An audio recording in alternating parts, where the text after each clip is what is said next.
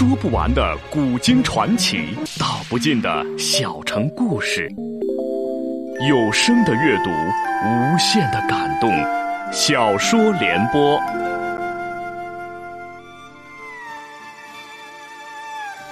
三国末年，司马氏把持魏国朝政，不惜私养死士，以暴力暗杀政敌。浑浊的世道，让名动天下的竹林七贤也难独善其身，深深卷入其中。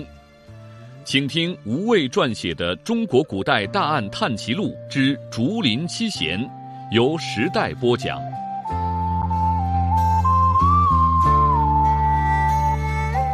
刘玲道：“刘玲就不必再多了啊，多个酒鬼还得跟我争酒喝。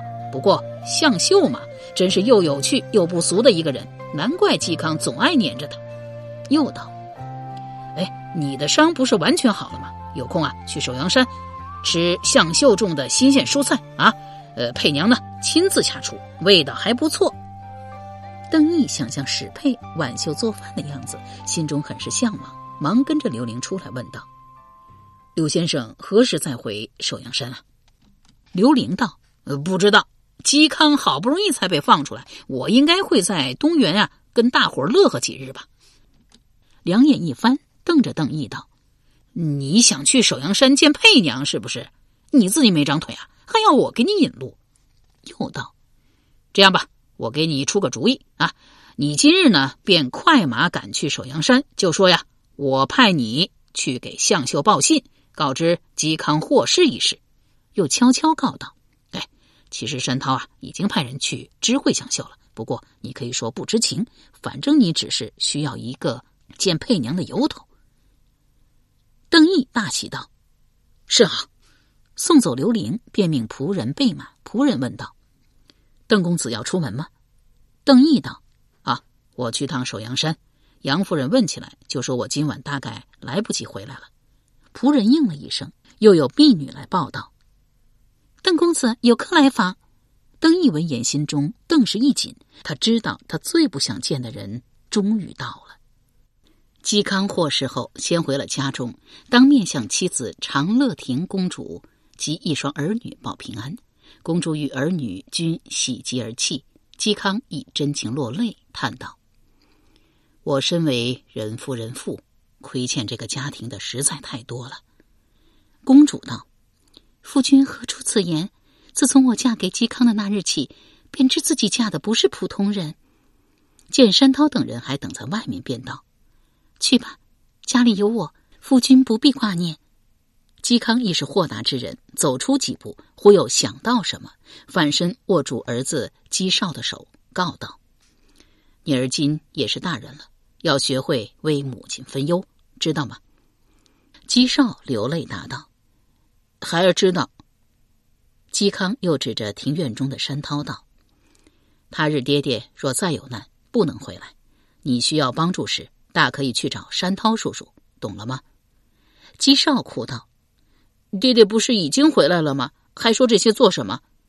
嵇康笑着点点头，又摇了摇头道：“哎，傻孩子。”拍了拍爱子的肩头，这才出去与山涛等人会合，赶去东园。当晚，诸人在东园相聚。许久不参与聚会的向秀也快马赶到。竹林七贤再度聚首，这也是首阳山竹林之游。做风云散后，七贤第一次聚齐，于是又成就了人间的一段风流佳话。这一夜，对司马昭而言，也是一个不眠之夜。他不由自主的想象着东园欢宴歌舞、通宵达旦的情形，焦躁难安，心中更有股急火熊熊燃烧。到底急恨什么，他也说不清楚。许久之后，司马昭才知道，当晚东园宴会固然以欢愉开场，然后却有诸多伏笔。除了夜半后院发生了一起命案外，到凌晨天光欲亮时，嵇康应众人之请，取琴抚奏一曲，慷慨激昂的琴音中，流露出深切的悲天悯人之意。在场诸人无不涕然泪下，宴会就此散去。辗转反侧间，思绪渐渐模糊了起来，一幕幕画面浮现在眼前。他看到魏武皇帝曹操持刀挟持着汉家天子，得意狂笑，声震屋瓦；又见到三匹马在牧槽中吃草。曹操指着头马对其子曹丕道：“司马懿非人臣也，必欲辱家事。”再见到父亲司马懿披头散发，惊恐的抓住他的手，称王陵变作了厉鬼，正作祟索命。又看到魏少帝曹芳被废，起身离开宫殿，留下一个单薄而模糊的身影。转瞬便望见新皇帝曹髦横眉怒眼，指点着自己额头，大声喝道：“司马昭之心，路人皆知。”而最可惊可怖的，却是他兄长司马师那只因受箭伤而突出的眼球。司马昭蓦然惊醒，原来只是南柯一梦。只听到妻子王元姬伏在榻边，轻声叫道：“夫君，快醒来！贾护军在外面已经等候多时了。”司马昭举袖拂去了额头的冷汗，这才转身问道：“什么时辰了？”王元姬道：“辰时已过。”司马昭忙起身穿衣，匆匆洗漱后出来中庭，果见中护军贾充正候在门边，忙问道：“出了什么事？”贾充道：“临湘侯权益昨夜被杀了。”司马昭大为意外，皱眉问道：“怎么回事？”贾充道：“听权夫人说，半夜时。”东吴使者吴刚突然来访，权益将其请进书房，二人密议了一番什么。随后吴刚离去，大概是回鸿胪寺去了。权益仍独自坐在书房中，侍从知其无弟家眷，以禁卫权臣孙林屠戮，母亲孙鲁班公主亦遭毒杀。料想权益心中难过，遂不敢进去打扰。今早再进去，才发现权益虽然坐着，人却早已经死了。背心中了一箭，应该是刺客所为。臣刚好领军经过，闻讯便派人封锁了临湘侯府，再赶来大将军府，请大将军示下。司马昭额头皱纹愈深，问道：“怎么会这么巧？吴刚刚刚登门拜访过，权益人就死了。”贾充试探问道：“大将军是怀疑吴刚吗？不过。”临湘侯府与鸿胪寺都在西郊，吴刚确实可疑。见司马昭不答，便问道：“这是杀人命案，臣只是暂时派军代管现场，请大将军示下，是否要将案子移交河南府，还是廷尉府，或是司隶府？”司马昭问道：“你怎么想？”贾充道：“案子涉及东吴降将及使臣，权益又是。”吴大帝孙权外孙，身份不同于一般降将。他刚到洛阳不久，即遇害身亡，必有重大隐情。河南府与廷尉府均不适合调查这类案件，不如交给司隶府钟司令。司马昭却摇了摇头。钟会刚在嵇康一案上栽了大跟头，因利用文氏兄弟构陷嵇康而声名不佳，时不宜于再处理这件大案。想了想道。立即派人去武阳侯府叫邓毅来。又道：“权益遇刺身亡一事不准张扬，你仍派兵守卫临湘侯府，将相关人等圈禁在府内，对外只说东吴欲派人行刺权益，必须得派兵保护。你再亲自赶去西郊鸿胪寺，将吴刚及随从就地软禁起来，不准出入。理由嘛，也说有人要行刺于使者。”贾充应了一声，躬身请命而去。司马昭来到前府大堂，坐下处理了一堆文书。廷尉钟玉便赶来求见，回禀西郊码头村血案。司马昭奇道：“这件案子既然还没破，廷尉为何专程跑来告知？”钟玉道：“臣曾听舍弟说，大将军关注民生，专门问过此案，可臣实在无能。”再如何努力，也查不到这起灭门血案的任何线索。臣怕有负大将军重托，所以请大将军另择贤明调查此案。司马昭道：“中廷尉的意思是将案子转移到司隶府吗？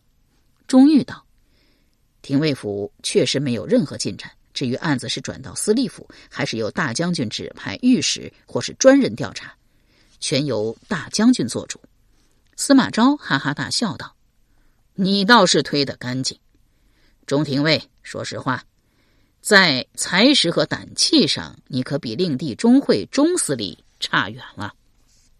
钟玉苦着脸道：“大将军可愿听我一言？”司马昭道：“钟廷尉，请讲。”钟玉道：“我弟弟才智过人，但野心不小，恐有不臣之心，大将军不可不提防。”司马昭闻言愈发大笑起来，道：“钟廷尉实在有趣。我说你才干不及令弟，你便说他有野心。不过嫉妒是人之常情，哪怕手足之情亦是如此。”钟玉忙服下行礼道：“臣适才所言，句句发自肺腑。”司马昭笑道：“那好，若将来果真如此，我只治钟会之罪，而不累及钟氏一门。”刚好有军士进来，司马昭便令钟玉退下。军士道：“臣奉命去武阳侯府召邓以邓将军，但他人不在。下人说他昨日下午便出了门，一直没有回来。”司马昭道：“这小子商议好就坐不住了。”蓦然醒悟道：“哦，他该不会是去？”军士忙道：“下人说邓将军去了首阳山。”司马昭皱眉道：“他又去首阳山做什么？”一时不明究竟，道：“派人去武阳侯府守着，一旦邓毅回来，立即带他来见我。”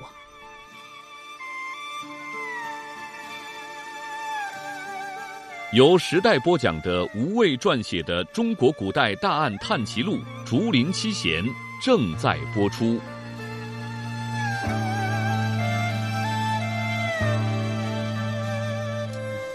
到了下午，邓毅人还没到，中护军贾充倒是先从西郊赶回来了，禀报道：已经按照大将军吩咐，将吴刚等人软禁在鸿胪寺，等候大将军处置。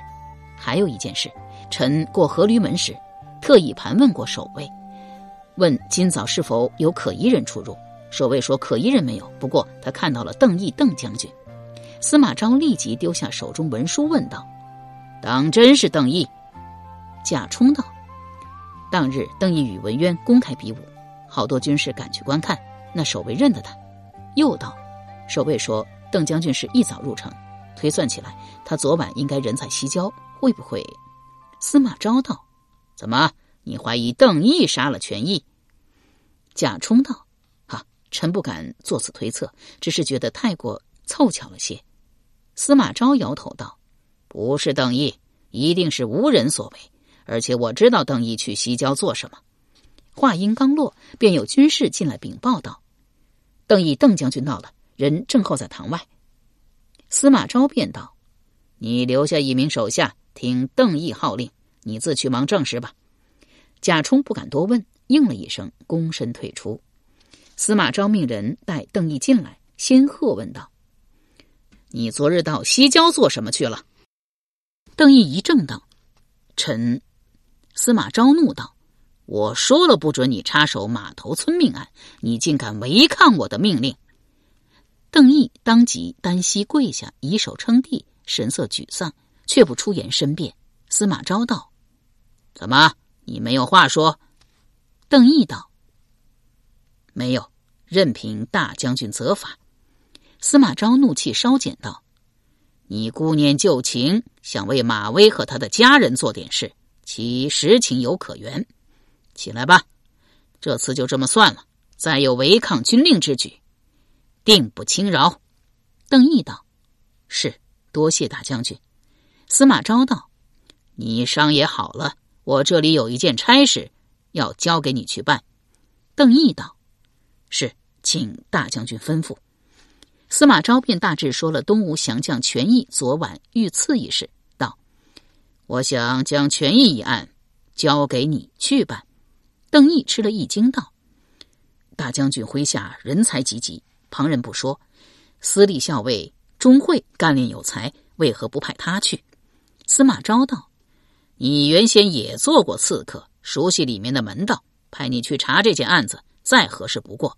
刺客一定是无人，你把他找出来，说不定顺藤摸瓜，能一语破获东吴安插在洛阳的间谍网。邓毅道：“大将军何以坚称刺客定是无人？仅仅因为权益是东吴降将吗？”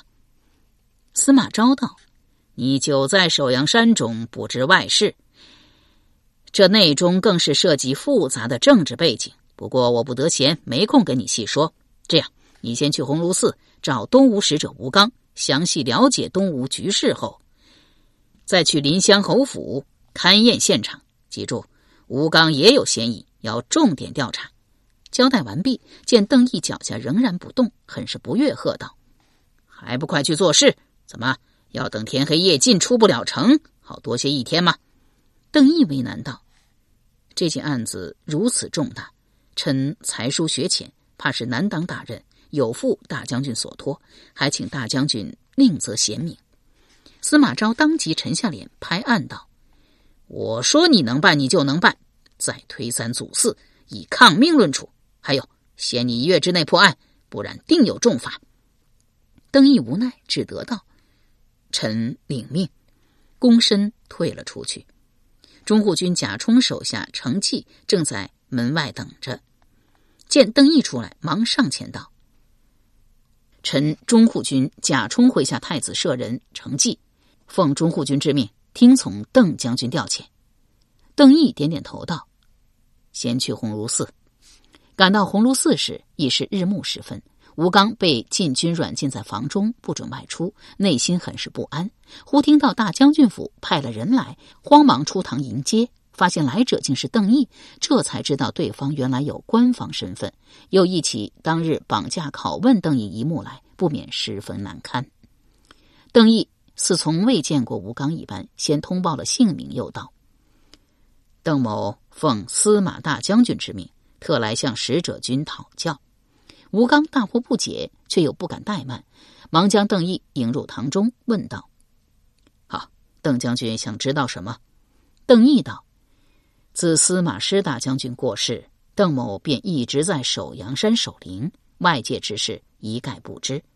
今日奉命来向使者军讨教东吴局势。”吴刚道：“那好，我便大致叙述一番。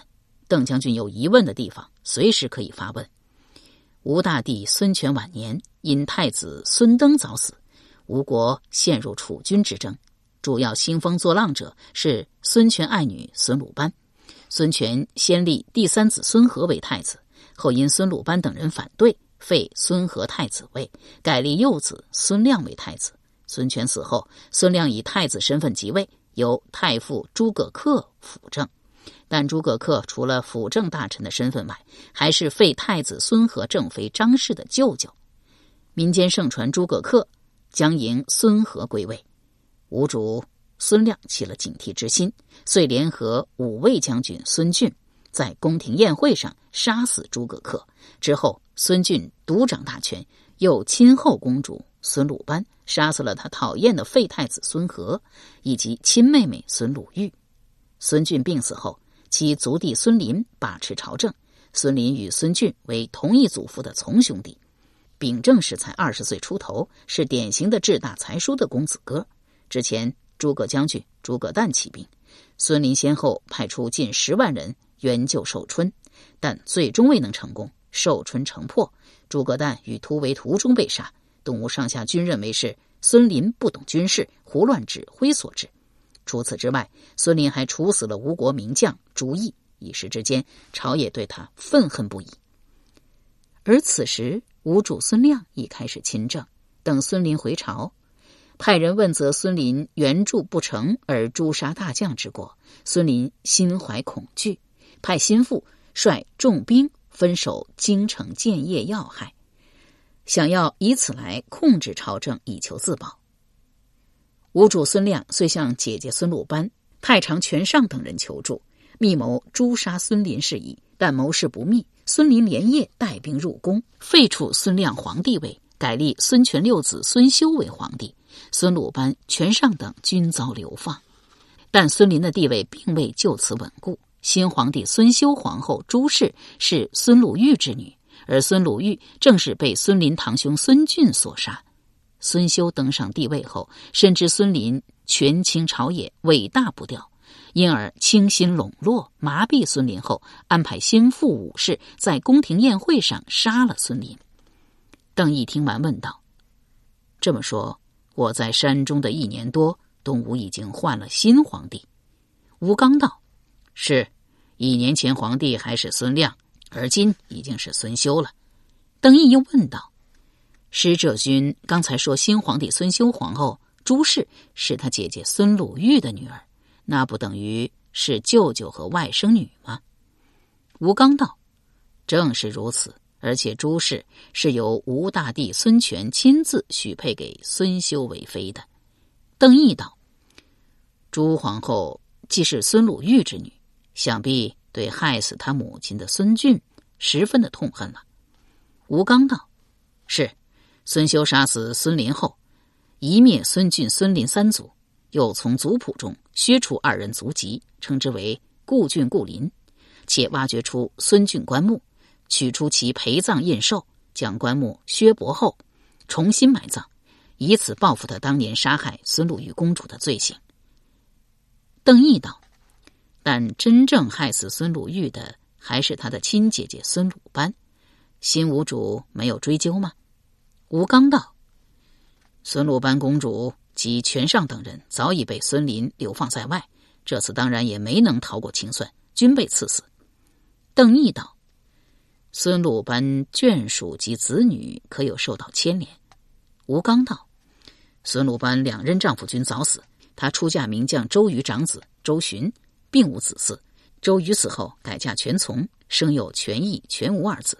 权义之上还有权绪、权纪两位兄长，均为侍妾所生。权义以嫡子身份承袭了父亲爵位。二兄。”权继早年在争立太子风波中被吴大帝孙权处死，长兄权绪战死于东兴之役，权义已经投降了魏国。权无早在权义降魏后即被孙林诛杀，所以全从孙鲁班一系，而今只剩下了权义，侍卫为平东将军临江侯。吴主就算要报复，也是鞭长莫及了。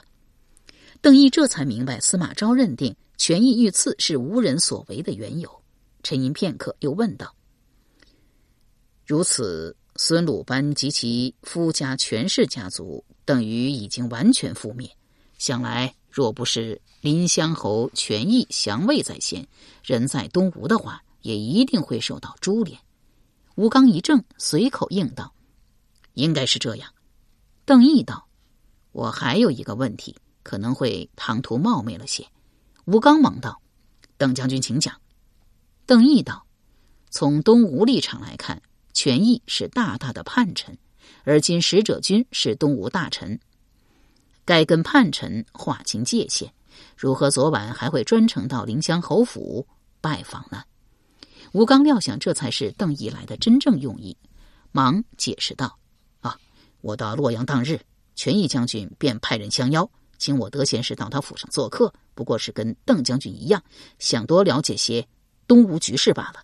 昨晚我参加完东园宴会，绕城回来鸿胪寺时，正好经过临湘侯府，便临时起意进去坐了一坐。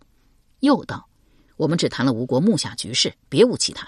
邓将军不信的话，可以亲自去向权益将军求证。”一旁程绩忍不住插口道：“权益人都已经死了，还求证什么？”吴刚大惊失色，问道：“怎么，权益人死了吗？这是什么时候的事？”邓毅很是不满程绩的冒失，但话一出口也无法收回，便答道：“昨晚就在使者君到访临湘侯府之后，吴使者，可否劳烦您叙述一下昨晚情形？不必涉及你与权益的交谈内容，只需要详细的经过。”吴刚只得道。我昨晚离开东园后，乘车回鸿胪寺，经过临湘侯府时已是半夜，见全府门仆坐在门槛上打哈欠，我忽然起意，便派侍从上前询问权益将军可有安歇。仆人立即进去飞报，片刻后又出来，称权益将军请我进去。于是我便下车入府，权益人已经等在了书房中。请我坐下，交谈了一番。见他因家眷母亲先后遇害而精神不济，便起身告辞。邓毅问道：“吴使者与权益大概交谈了多长时间？”吴刚道：“将近一个时辰吧。”邓毅道：“那么吴使者离开时，权益可有相送？”吴刚道：“没有。”权益问了一番吴国情形后，神色很是沮丧，就那么坐在那里。我说告辞时，他也只是挥了挥手，没有起身。